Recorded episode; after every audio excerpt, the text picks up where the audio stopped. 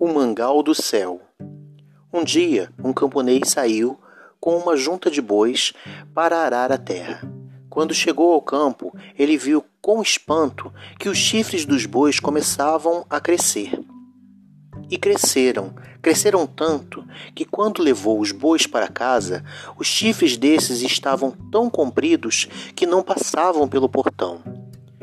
Por felicidade, ju justamente nesse momento ia passando um açougueiro e o camponês vendeu-lhe os bois. O negócio foi realizado mediante o compromisso de que o camponês levaria ao açougueiro uma medida de semente de rábanos e o açougueiro lhe daria uma moeda por semente. Isso é que se chama um ótimo negócio camponês foi para casa. Daí a pouco saiu com uma medida de semente nas costas e foi levá-la ao açougueiro. Mas no caminho perdeu uma.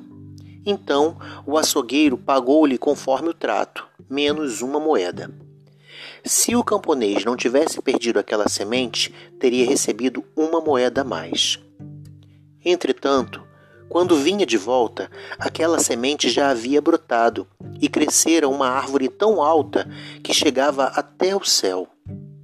O camponês disse com seus botões: Não percas esta oportunidade. Vai ver o que estão fazendo os anjos lá em cima. Ao menos uma vez na vida poderás vê-los com teus olhos.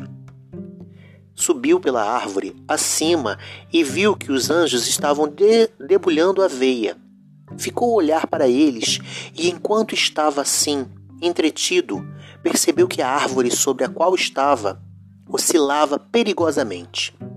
Olhou para baixo e viu alguém tentando abatê-la. Se eu cair desta altura, será um caso sério, pensou ele. E nesse aperto não viu outra solução senão agarrar um feixe de palha de aveia e fazer uma corda. Pegou também uma enxada e um mangual que havia lá no céu e deixou-se escorregar pela corda abaixo.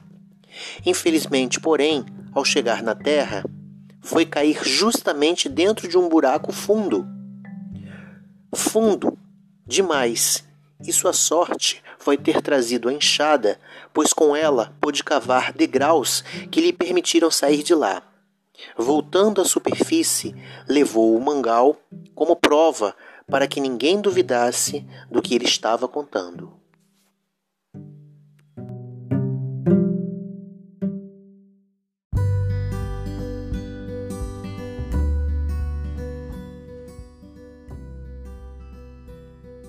O músico maravilhoso. Num país distante havia um músico que tocava muito bem o violino. Como a vida não lhe corria tão bem assim, ele decidiu procurar um companheiro para não ficar tão sozinho. Foi até a floresta e pôs-se a tocar, até que lhe apareceu um lobo, que o assustou. O lobo lhe disse que tocava muito bem aquele instrumento e que gostaria de aprender a tocar como ele. O músico prometeu ensinar-lhe tudo o que sabia, desde que ele seguisse tudo que ele lhe mandasse. Então, dirigiram-se para um velho carvalho que estava oco e que tinha uma fenda ao meio do tronco. O músico disse ao lobo que se quisesse aprender a tocar o violino, teria que meter a pata nessa fenda, e o lobo aceitou. Obedeceu, e o músico apanhou uma pedra, entalando a pata do lobo na fenda.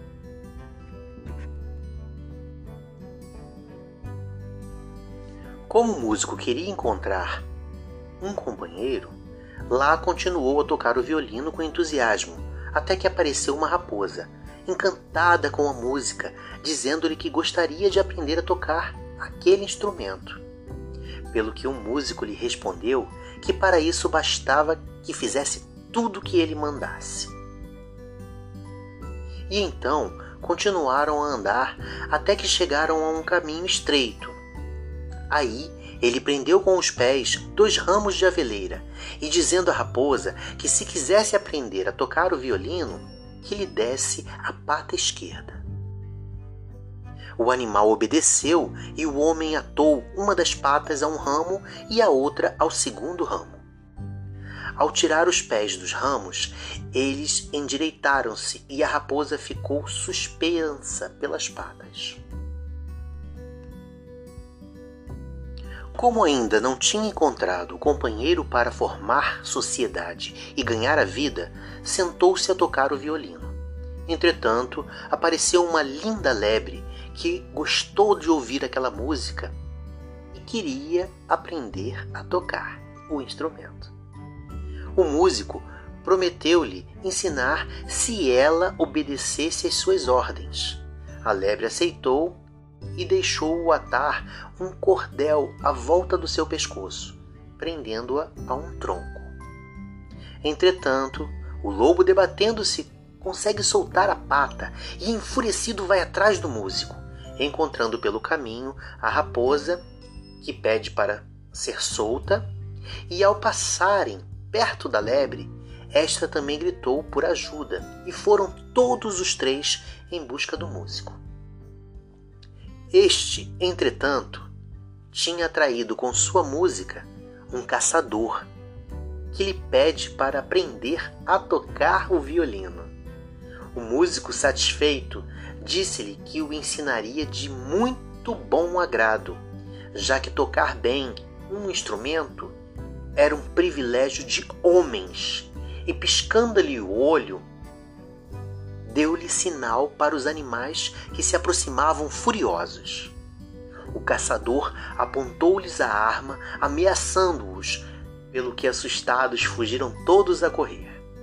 O músico ficou todo satisfeito por ter encontrado um companheiro e assim passaram a andar de vila em vila, tocando e caçando para que nunca lhes falte o que comer.